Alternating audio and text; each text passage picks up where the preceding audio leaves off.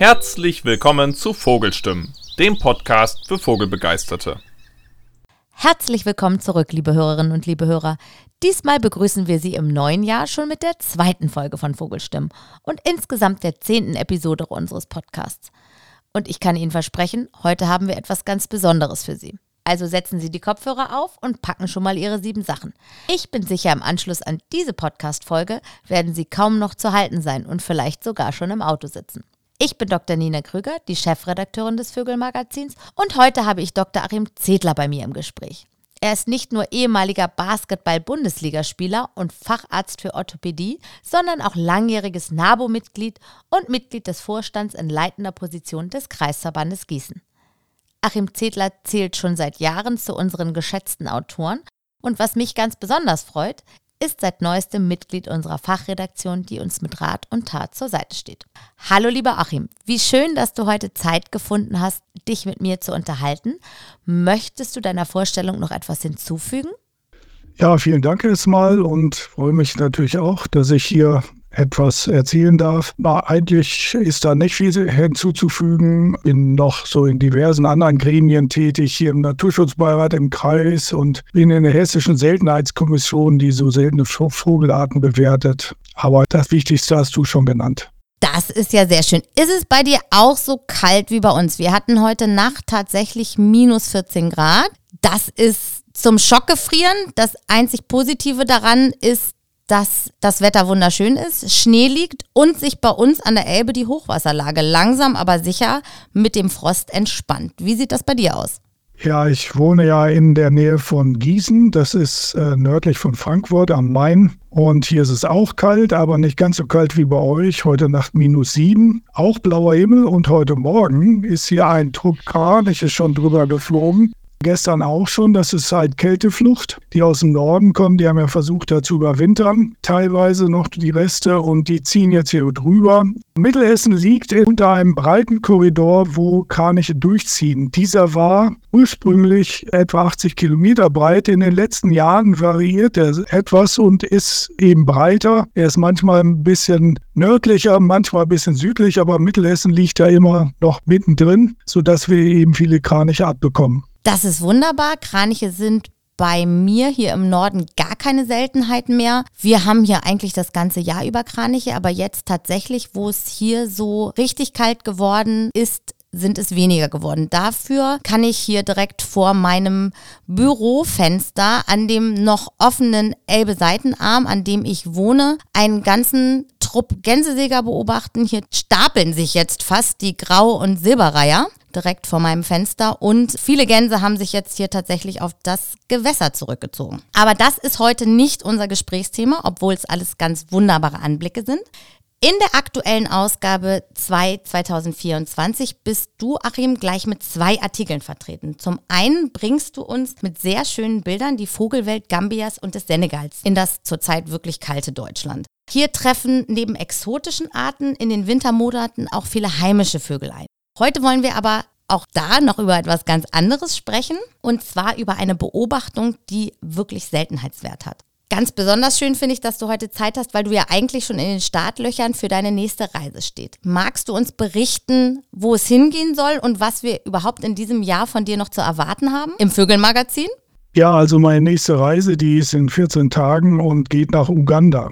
Und in Uganda war ich schon mal 2019 mit meiner Frau Berggorillas gucken und Safari machen. Und da habe ich so nebenbei so 350 Vogelarten gesehen. Aber die anderen Mitglieder der Reisegesellschaft waren alles keine Vogelbeobachter. Meine Frau, die hat auch keine Lust, so länger als fünf Minuten irgendwo zu stehen und auf mich zu warten. Also habe ich das so nebenbei gemacht. Und jetzt reisen wir zu sechs mit sechs Ornithologen dahin. Und das ist eine privat organisierte Reise mit einheimischen Guides, also ohne eine Reisegesellschaft. Und unser Ziel ist, 500 Vogelarten zu sehen. Wir werden dort auch in den Nordosten fahren, an die Grenze zum Südsudan. Das sind sehr aride Bereiche. Und an den Mont Elron, der ist im Osten, da sind einige endemische Arten. Also da ist einiges dann mehr zu erwarten. Ja, und möglicherweise, wenn das sich so ergibt, kann ich darüber auch berichten. Wenn du noch fragst, was sonst noch zu erwarten ist, sind ja noch so ein paar Artikel von mir in der Pipeline, die vielleicht in nächster Zeit auch nochmal kommen. Da habe ich auf eure Bitte etwas zu Photovoltaik und Vögeln geschrieben. Ein Thema, was problematischer ist, als viele Menschen denken, weil man im, äh, in Hochglanzbroschüren wird ja immer so gesagt, also ja, das ist was ganz Tolles und dann ist da Schafbeweidung und dann ist das halt auch für die Vögel und Tiere gut. Wenn man das dann untersucht, und das habe ich bei ein paar Anlagen gemacht, kann sich das eventuell anders darstellen. Also das kann man dann eventuell demnächst lesen. Und dann habe ich noch einen Artikel von einer anderen Reise vorbereitet, die sehr ungewöhnlich ist und zunächst mal auch nicht zu Vogelbeobachten ausgerichtet war. Aber wenn man reist, hat man immer das Fernglas dabei und es gibt halt überall Vögel zu sehen. Und dieser Reisebericht, der ist über Tibet. Also in Tibet war ich eigentlich aus anderen Gründen, aber wie gesagt, auch dort gibt es Vögel und zwar sehr spannende. Das klingt äußerst interessant und nach einem sehr breit aufgestellten Repertoire, das du uns in diesem Jahr und hoffentlich auch noch in weiterer Zukunft anbietest und anbieten kannst. Insbesondere in der sehr hitzig geführten Klimadebatte ist eine genauere Betrachtung der Photovoltaikanlagen mit Sicherheit super spannend, nicht nur für mich, sondern auch für viele von unseren Lesern.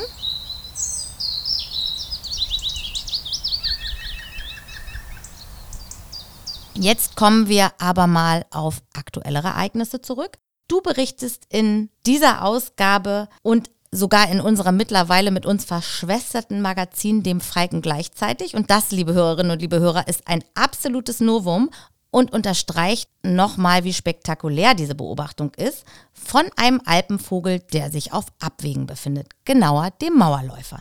Kannst du uns etwas über diese Art erzählen und wo du sie überhaupt entdeckt hast, fernab der Alpen?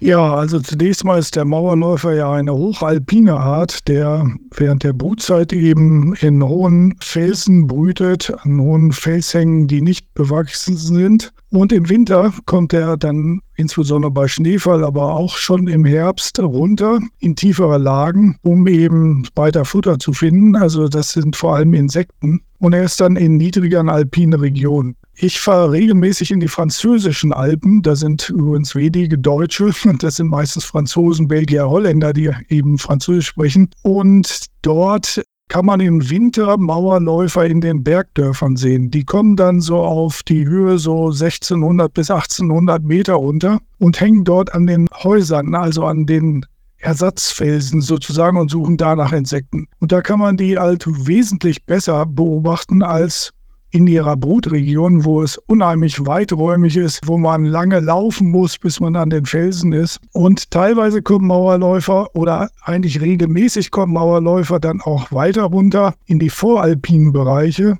Und das ist dann auch in Deutschland der Fall, also in so Orten wie Garmisch-Partenkirchen, Berchtesgaden, Oberstdorf im Allgäu und auch so ein bisschen näher, also weiter weg vor Alpinen, wie zum Beispiel im Schwabenland oder im Schwarzwald. Da kann man eigentlich relativ regelmäßig Mauerläufer sehen. Aber das Besondere in diesem Winter ist, dass eben Mauerläufer noch weiter in den Norden gewandert sind. Also das tun sie zwar auch, aber nicht so häufig. Also um so ein kleines Maß zu geben. Es gibt ja das Handbuch der Vögel Mitteleuropas, was schon ein bisschen älter ist, aber es ist nach wie vor ein super Fundus für Vogelbeobachter, wo man immer mal wieder reingucken kann. Und der, das Kapitel über den Mauerläufer ist 1993 geschrieben worden. Und bis dahin gab es 85 Nachweise von Mauerläufern fernab der Alpen. Also es waren gar nicht so viele. In den letzten Jahren hat sich das ein bisschen hm, vermehrt. Das liegt eben daran, dass es immer mehr spezialisierte Beobachter gibt, die eben nach besonderen Arten suchen, auch die Artenkenntnis sich verbessert hat, aber nicht unbedingt, dass es mehr Mauerläufer im Norden geworden sind.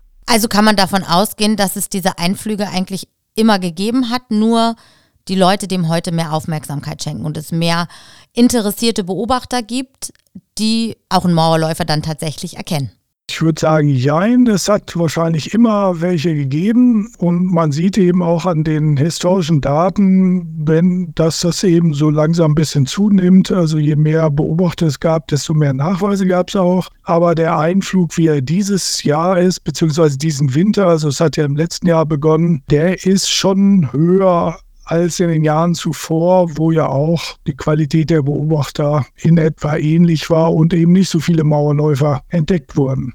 Hat man eine Idee, woran das liegt? Eigentlich würde man ja vermuten, mit den wärmer werdenden Wintern hätten die Mauerläufer weniger Druck, sich auch weiter nordwärts zu bewegen. Weil das tun sie ja vor allen Dingen, wenn ich das richtig verstanden habe, wenn die Bedingungen sehr harsch sind. Ja, das ist die Grundtendenz, aber in diesem Winter gibt es ziemlich viel Schnee in den Alpen. Also das könnte schon ein Grund sein, warum es dort zu einem vermehrten Einflug kam. Und übrigens machen das auch andere Alpenvögel. Es gibt immer wieder Einflüge auch von Alpenbraunelle oder sogar Schneesperling. Der war vor ein paar Jahren auch mal bis nach Hessen gekommen. Und in solchen Situationen sucht man natürlich bei sich vor Ort in entsprechenden Biotopen, wo die vorkommen könnten. Magst du uns denn jetzt verraten, wo genau du den Mauerläufer beobachtet hast? Hast du den selber gefunden oder bist du anderen Beobachtungen gefolgt? Also hast du dir Meldungen angeschaut und hast dann selber mal nachgesehen, ob du ihn entdecken kannst?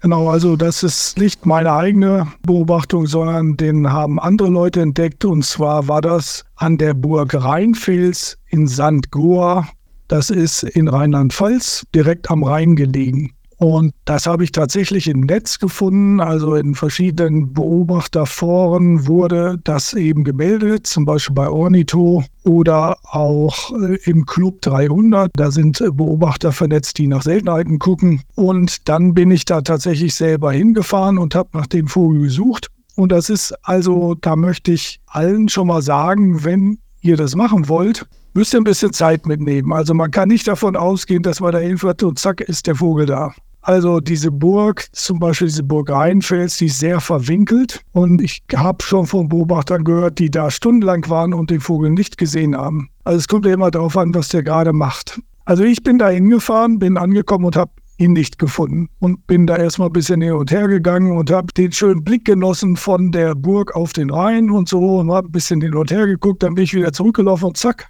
saß er plötzlich da doch im Gemäuer. Also man muss da auch ein bisschen Glück haben, aber man kann das Glück auch ein bisschen, sage ich mal, forcieren, indem man ein paar Dinge beachtet. Und eins davon ist, ich kann nur raten, morgens dahin zu fahren. Direkt, wenn die Sonne aufgeht, weil die Vögel von der Nacht dann geschwächt sind, haben Hunger und dann sind die besonders aktiv und suchen eben nach Insekten. Nun ist die Burg Rheinfels ja mehr oder weniger eine Ruine. Was bringt denn das für Vorteile für die Vögel? Suchen die sich generell gerne alte Schlösser und Burgen aus oder müssen die besondere Ansprüche erfüllen? Also hat man da jetzt in der Region die Chance, an jedem beliebigen Mauerwerk einen Mauerläufer zu finden? Oder gibt es da ganz spezielle Kriterien, an welchen Gebäuden oder Orten sich das lohnt, mal Ausschau zu halten? Ja, grundsätzlich kommen hohe Gebäude in Frage mit steilen Wänden. Das haben ja alle Gebäude, aber möglichst hoch. Können auch Fernsehtürme, also irgendwelche hohen Errichtungen von Menschenhand. Es kommen Steinbrüche in Frage. Es kommen Burgen und Schlösser in Frage. Besonders geeignet sind aber Gebäude, oder eben Steinbrüche, die viele Spalten und Ritzen haben, wo sich eben Insekten verbergen können. Also der sucht dann systematisch diese Spalten und Ritzen ab auf Insekten. Und an dieser Burg Rheinfels ist es so, die ist nicht so gut restauriert. Da ist auch momentan ein Gerüst dran. Also es soll scheinbar verbessert werden. Wenn jetzt so eine Burg ganz schön restauriert ist und alle Fugen sind schön verschmiert und zugestopft, dann ist die Chance, einen Mauerläufer da zu treffen, relativ gering. Der kann trotzdem sowas anfliegen, weil das eben so ein Felsersatz ist, weil es erstmal aus der Entfernung so aussieht, wie sein Biotop in den Alpen oder dem näher kommt. Aber der wird dann relativ schnell feststellen, dass er da gar nicht viel Futter findet und nicht so lange da bleiben. Also die Chance ist größer, wenn es eben viele Ritzen und Löcher gibt, wo er eben stochern kann und Insekten finden kann. Ich habe gelesen, dass selbst am Schloss Neuschwanstein regelmäßig Mauerläufer beobachtet werden. Das klingt jetzt allerdings erstmal so, als wäre das gut erhalten. Gibt es da auch irgendwo Löcher und versteckte Winkel und Ecken, wo der Mauerläufer noch, noch was findet? Oder ist das tatsächlich dann auch eher so ein Anflug, wo er sich quasi vergrüßt und dann weiterziehen muss? Ja, das weiß man natürlich letztendlich nicht genau, weil die ja nicht besendet sind und man sie nicht verfolgen kann. Aber hm, die Tatsache, dass man da regelmäßig welche sehen kann, deutet darauf hin, dass er da auch Nahrung findet und die dann nicht nur so kurzfristig sind. Natürlich ist dieses Schloss besonders gut restauriert, aber es ist eben auch nah an den Alpen dran und deswegen ist das natürlich dann schon mal eher ein Stopp als so eine alte Burgruine in Rheinland-Pfalz, die ein paar hundert Kilometer weg ist von den Alpen. Lohnt es sich denn in jedem Winter auch solche weiter entfernt gelegenen Burgen, Felsbrüche oder Steinbrüche, Mauern und so weiter abzusuchen? Oder sollte man da lieber auf Meldungen auf einschlägigen Plattformen warten, bevor man sich dann auf die Suche macht?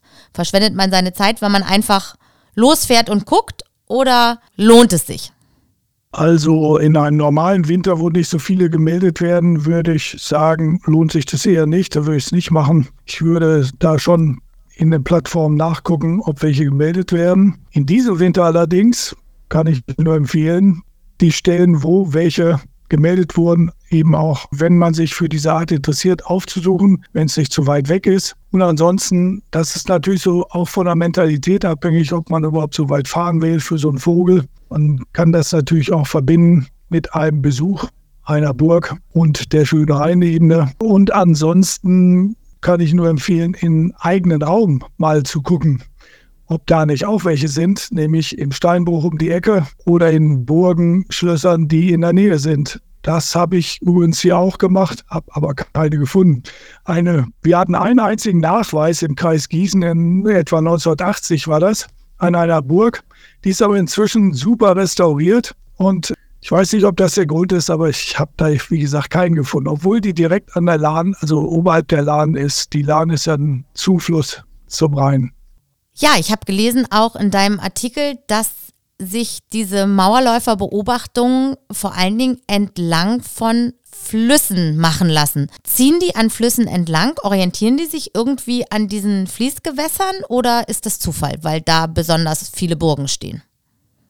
Also in diesem Winter ist diese Häufung festzustellen. Da sieht man, dass die vier von den fünf Nachweisen im mittleren Deutschland sind entlang des Rheins und die fünfte ist am Main, direkt am Mainufer gewesen. Insofern ist hier der Verdacht, dass sie entlang der Flüsse ziehen.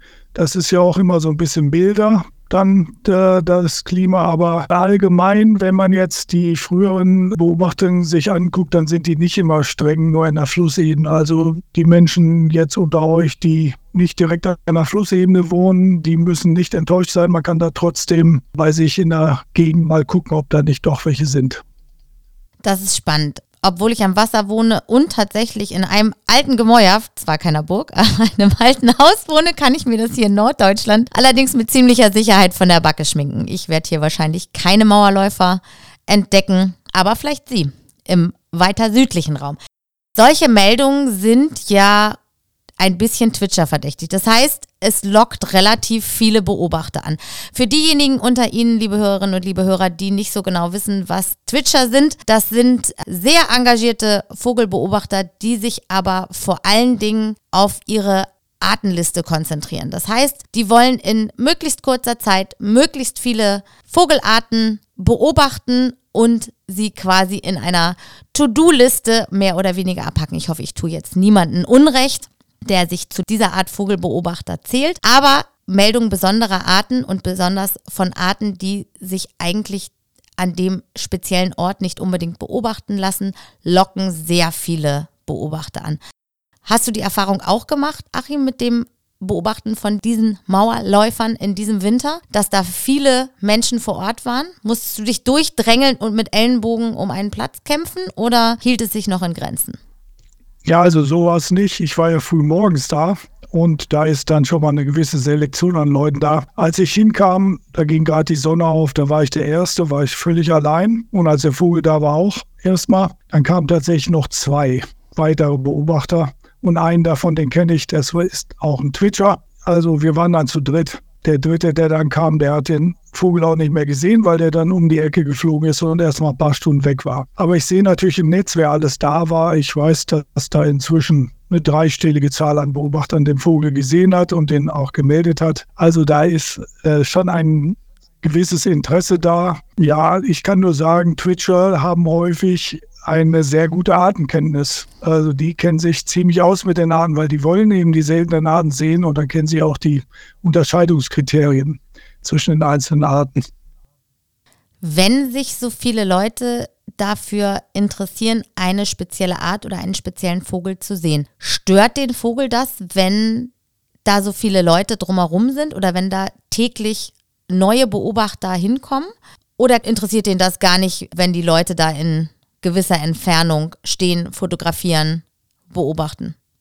Also das kann man nicht pauschalisieren. Das kommt erstens auf die Situation an und zweitens auf das Verhalten der Beobachter. Und da habe ich schon alles erlebt. Ich kann nur sagen, zum Beispiel beim Club 300, wo eben Twitcher organisiert sind, wird immer wieder darauf hingewiesen, dass man sich so zu verhalten hat, dass man die Vögel nicht stört. Also erstens gehört dazu, dass man in der Distanz bleibt, dass man auch, wenn man Vögel fotografieren will, was ich ja auch gerne mache, eine echte Leidenschaft von mir, dass man das so macht, dass man den Vogel nicht stört. An dieser speziellen Situation an der Burg Rheinfels würde ich sagen, stören Beobachter überhaupt nicht. Da kommen nämlich jeden Tag Gäste hin, da ist ein Restaurant innen drin, die gehen da rein und raus. Als ich da war, war gerade der Zulieferbetrieb da, der hat einen LKW da gehalten, der hat ein- und ausgeladen, der war viel lauter als ich und viel größer. Und ich habe eben die gleiche Distanz gehalten wie dieser LKW. Ich bin da nicht über irgendwelche Mauern oder Begrenzungen gestiegen, um noch näher an den Vogel dran zu kommen. Es gibt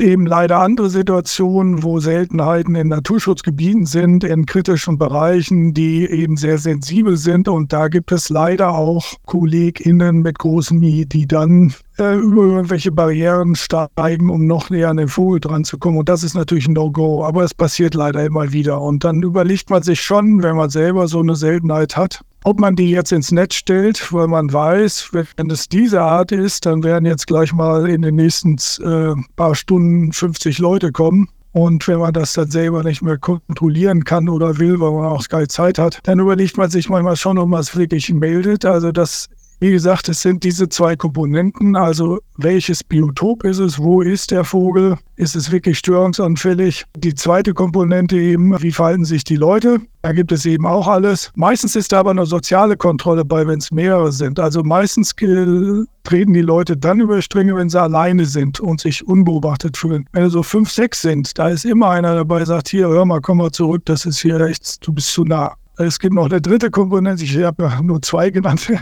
Die dritte Komponente ist natürlich die Art. Man muss immer gucken, was ist das für eine Vogelart und wie sensibel ist die und wie nah toleriert die das. Ne? Also es gibt ja viele Vögel, Kraniche, Störche und so, die haben eine relativ hohe Fluchtdistanz, Gänse von mehreren hundert Metern. Bei so einem kleinen Vogel, da kann man eben näher ran. Aber man merkt, wenn man das öfters gemacht hat, merkt man ziemlich schnell, wo die Grenze bei so einem Vogel ist. Sobald der nervös ist, äh, wird, aufguckt und so weiter, dann sollte man wieder zurückgehen. Das war viel zu weit. Also und ich bin auch der Meinung, je länger ich das mache, ist es überhaupt nicht notwendig, da nah ranzugehen, dann ist der Vogel halt ein bisschen kleiner auf dem Bild. Aber wenn man irgendeinen Beleg hat, auch wenn der Vogel da klein drauf ist, muss das ausreichen.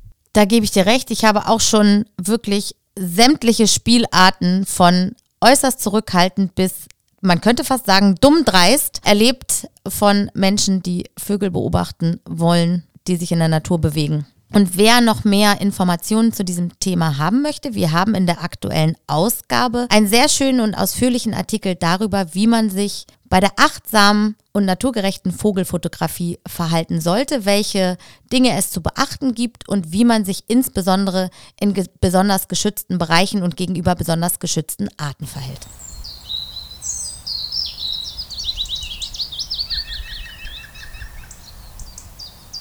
Du hast uns ja auch schon von recht beeindruckenden Artenlisten auf deinen Reisen berichtet.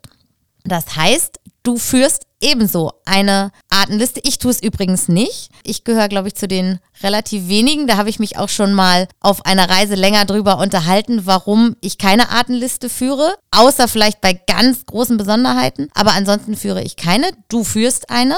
Wie nah kommst du denn solchen Leuten wie Snetzinger und Hornbackel, die ja die Rekorde der Artenliste anführen? Also, das kann ich gar nicht beantworten, aber ich glaube, ich bin relativ weit weg von denen, denn ich führe keine Weltartenliste. Also ich führe gar nicht viele Artenlisten. Ich führe eine Artenliste während einer Reise. Dann gucke ich schon, was ich da sehe während dieser Reise und streiche mir die auch im Buch an. Da muss ich einwerfen, das tue ich auch. Auf Reisen tue ich das tatsächlich auch, um da so ein bisschen einen Überblick drüber zu haben, was man hätte sehen können und was man tatsächlich entdecken konnte. Genau, das habe ich ja eingangs zum Beispiel mit der Uganda-Reise schon gesagt. Da hatte ich dann natürlich schon einen Überblick, was ich gesehen habe und habe gesehen, was ich noch gern sehen würde. Das führt ja jetzt zu der zweiten Reise. Aber ich habe keine Weltartenliste. Ich weiß also nicht, wie viele Vogelarten ich auf der Welt gesehen habe. Und was ich habe eigentlich zwei Listen, aber die führe ich nicht so, dass ich jetzt für einen Vogel irgendwo hinfahre. Also ich habe eine Westpalearktik-Liste, also alle Arten der Westpalearktik, das ist sozusagen so die Arten im Svensson, aber da interessiert mich zum Beispiel nicht, ob ich die in Deutschland gesehen habe oder überhaupt in der Westpaläarktik. Wenn ich die woanders gesehen habe, in Asien oder so, dann ist mir das genauso viel wert. Das muss also jetzt nicht in diesen Grenzen sein. Aber diese Vögel finde ich natürlich schon interessant, weil man ja ständig in diesem Buch, in diesem Svensson blättert und dann sieht man da so tolle Arten, Kappen, Ammer und Rotstirn, Gierlitz und so. Und dann ist es natürlich ein gewisser Reiz, die dann auch mal irgendwo zu sehen. Mich interessiert immer sehr bei den Vögeln so das Biotop, äh, der Lebensraum und wie verhalten die sich da drin und so. Und dann interessiert mich manchmal auch, wenn die in Deutschland sind, wie dieser Mauerläufer, wenn die dann außerhalb ihres üblichen Lebensraums sind, dann finde ich das schon total interessant, an so einer Burg plötzlich so einen Bauernläufer zu sehen, der sonst in den Hochalpen ist. Und dann gucke ich auch gerne, wie der sich da verhält, ob er da irgendwas anderes macht als eben in Alpen. Und das tun die tatsächlich, weil die da sehr stationär sind. In den Alpen sind die viel mobiler und fliegen viel mehr rum, sind viel hektischer und viel schlechter zu beobachten. Also ich habe zwar auch eine Deutschland-Artenliste, aber ich würde jetzt nicht rumfahren, um eine Art zu sehen, damit sie auf meiner Deutschlandliste ist. Das mache ich nur so nebenbei, so aus Interesse. Ich fahre zu Arten in Deutschland, wenn sie mich wirklich interessieren. Wenn ich sie zum Beispiel im Ausland noch nie gesehen habe oder wenn mich ein bestimmtes Kleid interessiert. Also als Beispiel, ich habe mal Gelbschnabeltaucher in Nordnorwegen gesehen und da war hier halt auch einer an der Diemeltalsperre, das ist jetzt nicht so weit von uns. Das war aber ein Juveniler und die, die ich am Varangerfjord gesehen habe, das waren eben welche im Prachtkleid und das ist ein ganz, das sieht ganz anders aus, der Vogel. Also das hat mich dann schon interessiert, den wollte ich halt in dem Kleid sehen, da bin ich da mal hingefahren. Was ist denn das Weiteste, das du bisher gefahren bist, um eine besondere Art zu sehen? Abgesehen jetzt von Reisen nach Uganda oder so, sagen wir mal in Deutschland oder Mitteleuropa. Ja, gut, wenn ich nach Uganda fliege, dann fahre ich ja nicht für eine Art dahin. Dann fahre ich ja dahin, um das Land kennenzulernen, die Leute zu sehen, die Landschaft zu sehen und eben, ich sage immer, Ornithologen haben ja dann eben noch eine zusätzliche Sache, das Großbild, das gucken wir uns ja auch an. Wir gucken ja auch nicht weg, wenn da mal ein Leopard oder eine Giraffe langläuft. Das interessiert uns ja genauso wie die anderen Leute. Aber wir sehen eben noch zusätzlich den Kleinkram, den, die Vögel. Ne? Also das weiteste, das ist, war allerdings eine relativ weite Fahrt, aber da habe ich das auch kombiniert. Ich habe nämlich ein Wohnmobil, da habe ich dann gleich ein paar Tage Urlaub draus gemacht. Ich bin tatsächlich mal für eine Schneeeule nach Texel gefahren zwischen den Jahren. Mhm. Da war eine Schneeeule, das, und das ist auch eine Art, die hat mich unheimlich interessiert hatte ich noch nie gesehen und die sind auch in Nordskandinavien ganz schwer zu finden. Da gibt es auch nicht mehr viele und ganz weite Verbreitung. Und da bin ich tatsächlich mal hingefahren. Das war dann so das Ziel, aber ich sage mal, der Weg ist das Ziel. Also unterwegs gab es auch noch viele andere Sachen zu sehen. Hast du sie dann gesehen, die Schneeeule? Ja. Auf Texel, ja, da gehe ich aber davon aus, dass da richtig Rambazamba war. Da waren bestimmt viele Leute, oder?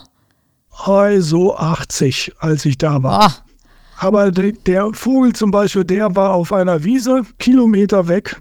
Und die Beobachter waren alle an einem Stacheldraht aufgezäumt. Und da wäre es keinem eingefallen, über diesen Stacheldraht zu gehen. Der wäre, glaube ich, gleich erschlagen worden von den anderen 79. Also da haben alle brav da gestanden und durch die Perspektive geguckt. Das war optimal. Hat den Vogel null gestört. Das ist ganz wunderbar. Suchst du denn hier zu Hause auch noch nach besonderen Arten. Also wir haben jetzt den Mauerläufer gehabt, wir haben den Schneesperling gehabt, irgendeine Art hast du, glaube ich, noch genannt, die habe ich, ist mir jetzt gerade entfallen. Gibt es andere Arten, nach denen du ganz speziell zu bestimmten Jahreszeiten suchst? Also ich hier zum Beispiel zu Hause, es ist jetzt tatsächlich einfach nur hier zu Hause bei mir vor der Haustür, habe so eine kleine Liste an Arten, die ich immer abchecke, ob sie denn tatsächlich auch wieder da sind, ob sie wieder hier bei mir brüten. Grauammer zum Beispiel, auf die warte ich immer, dass die halt auch wirklich tatsächlich wieder hier bei mir um die Ecke brütet. Der Pirol, den freue ich mich auch jedes Jahr extrem drüber, wenn er wieder da ist. Aber gibt's das jetzt nicht sind jetzt nicht so super besondere Arten, aber die sind für mich hier zu Hause so meine Schlüsselarten. Gibt's welche, die du speziell suchst? Ich habe eigentlich einen anderen Ansatz. Wir geben hier so einen Kreisbericht raus mit Vogelbeobachtung und ich kontrolliere Flächen. Also ich gucke nicht nach bestimmten Arten, sondern ich kontrolliere Flächen, Gewässer, einen Waldbereich und einen Auenbereich. Also mein Home Range ist sozusagen die mittlere Horlauf-Aue, der nördliche Horlaufgraben. Das ist ein sehr be bekanntes und interessantes Beobachtungsgebiet. Und da habe ich auch Probeflächen drin, wo ich alle Brutvögel eben erfasse. Ich habe auch einen Spazierweg um meinen Ort, den ich sowieso immer gehe. Das ist auch eine Probefläche, da erhebe ich eben alle Arten, die dort vorkommen haben mehrere Naturschutzgebiete, die ich regelmäßig zur Brutzeit aufsuche, um da die Brutvögel zu bestimmen. Und dabei kommen dann, weil es natürlich auch interessante Gebiete sind, die haben mir natürlich auch nicht unbedingt nur uninteressante Gebiete rausgesucht, dann kommt es zwangsläufig dazu, dass ich solche tollen, attraktiven Arten, die auch mich interessieren, wie den Pirol, dann eben auch finde. Ich gehe aber nicht raus und suche gezielt nach irgendeiner Art. Also ich mache das über die Lebensräume. Aber ich habe eben auch Normallandschaften, also mein Spazierweg hier um mein Dorf. Das ist eine Normallandschaft. Da kommt eigentlich nichts so ganz Besonderes vor. Aber wenn man das über die Jahre macht, hat man doch mal was Besonderes. Dann freut man sich, wenn da ein Wendehals brütet oder ein Gartenrotschwanz. Genau. Und also ich mache das, wie gesagt, über diese Lebensräume, über die Biotope. Das ist mit Sicherheit auch ein schöner und vielfältiger Ansatz vor allen Dingen, der sich nicht nur auf einzelne Arten beschränkt. Hast du denn trotzdem eine Lieblingsart, einen Lieblingsvogel? Das frage ich nämlich jeden Gast. Ja, also von den häufigen Arten ist es bei mir die Blaumeise. Die hat es mir besonders angetan. Die ist so klein und niedlich leider immer ein bisschen hektisch. Mir tun sie immer ein bisschen leid, dass sie so nervös sind, aber die haben immer Angst, vom Schwerbar geschlagen zu werden oder so ähnlich. Und dann, wenn die so ihren Kopfkamm, also ihre, ihre Federn so aufstellt, das finde ich immer ganz süß, wenn die aufgeregt ist. Also die hat es mir besonders angetan. Und ansonsten ist meine mein Interesse, meine Leidenschaft besteht für Eulen. Ich finde Eulen unglaublich und zwar alle Eulenarten. Es ist völlig egal welche. Steinkauz habe ich hier, den sehe ich regelmäßig. Uhu, die versteckte Waldeule, die Schleiereule, die wir kaum noch haben. Ich hatte einmal bei mir in der Scheune eine Brut, da bin ich so was von ausgetickt. Da bin ich Nächte wach gewesen, da habe ich eine Kamera in diese Brutmöglichkeit installiert und habe dann Nächte durchgemacht und geguckt, was da so abgeht. Also wie die so füttern und wie die Kleinen groß werden und so. Das war unglaublich. Also Eulen haben es mir unheimlich angetan. Das können mit Sicherheit viele nachempfinden. Ich auch. Ich finde Eulen auch ganz besonders faszinierend und ich hätte mich mit Sicherheit dazu gesellt, wenn ich in der Nähe gewesen wäre, um deine Schleiereulenbrut mit zu beobachten. Ja, wenn ich das noch kurz sagen darf, ich hatte in dem Zeitraum, wo die da war, auch Geburtstag und da hatte ich hier eine Geburtstagsfeier und da waren 40 Leute da. Wir haben vor der Scheune, also vor dem Ausflugsloch, natürlich in entsprechender Entfernung so 20 Meter weggestanden abends mit der ganzen Geburtstagsgesellschaft und haben gewartet, bis sie rauskamen. Das war einfach super. Dann hat die sich auch noch auf das Nebenhaus gesetzt und hat gekrischen. Und das, also sagen mir heute noch Leute, dass sie es nie vergessen werden. War super Beobachtung. Das ist auf jeden Fall ein Wahnsinnserlebnis. Für alle, die sich auch für Meisen und zumindest für Käuze begeistern können, auch die werden in unserer aktuellen Ausgabe interessante Artikel einmal über Meisen und einmal über die kleinen Käuze finden. Das ist schön, dass du das erwähnt hast. Da musste ich gar keine holprige Überleitung einbauen. Also das ist ganz wunderbar. Das war jetzt auch nicht abgesprochen, sondern hat sich tatsächlich so ergeben. Achim, ich danke dir ganz herzlich für deinen super Beobachtungstipp, deine vielen Tipps, für den Ausblick, den du unseren Hörerinnen und Hörern beziehungsweise unseren Leserinnen und Lesern für dieses Jahr gegeben hast. Ich bin gespannt, wer von Ihnen uns berichten wird, ob er den Mauerläufer an Burg Rheinfels auch gesehen hat. Schreiben Sie uns gerne. Wenn Ihnen dieser Podcast gefallen hat, lassen Sie uns eine Bewertung da. Abonnieren Sie unseren Podcast auf allen gängigen Podcast-Plattformen und geben Sie uns gerne jederzeit Feedback. Sie finden entsprechende E-Mail-Adressen in unseren Show Notes und für aktuelle Bilder zu diesem Podcast und vielen weiteren Themen folgen Sie uns gerne auf Instagram. Achim, dir wünsche ich eine ganz wunderbare Reise nach Uganda. Ich bin unendlich gespannt, was du berichten wirst und freue mich schon auf die nächsten Artikel von dir. Ja, vielen Dank, Nina und ja, freue mich auch über die Zeitschrift und die Lebendigkeit, die dort präsentiert wird. Das ist ganz wunderbar. Ich bin ganz sicher, dass wir nochmal irgendwann einen Podcast zusammen aufnehmen werden. Du hast viel zu berichten und ich bin sicher, unsere Hörerinnen und Hörer freuen sich auch darüber. Bis dahin und auf Wiederhören. Das war Dr. Achim Zedler, zu Gast im Podcast bei Dr. Nina Krüger. Die technische Bearbeitung übernahm Fabian Kaczynski. Weitere Informationen zum Thema finden Sie in unserer aktuellen Ausgabe 2 2024 bestellbar unter www.vögel-magazin.de. Wir möchten uns herzlich für Ihre Zeit bedanken und hoffen, dass Sie auch beim nächsten Mal wieder mit dabei sind. Bis dahin.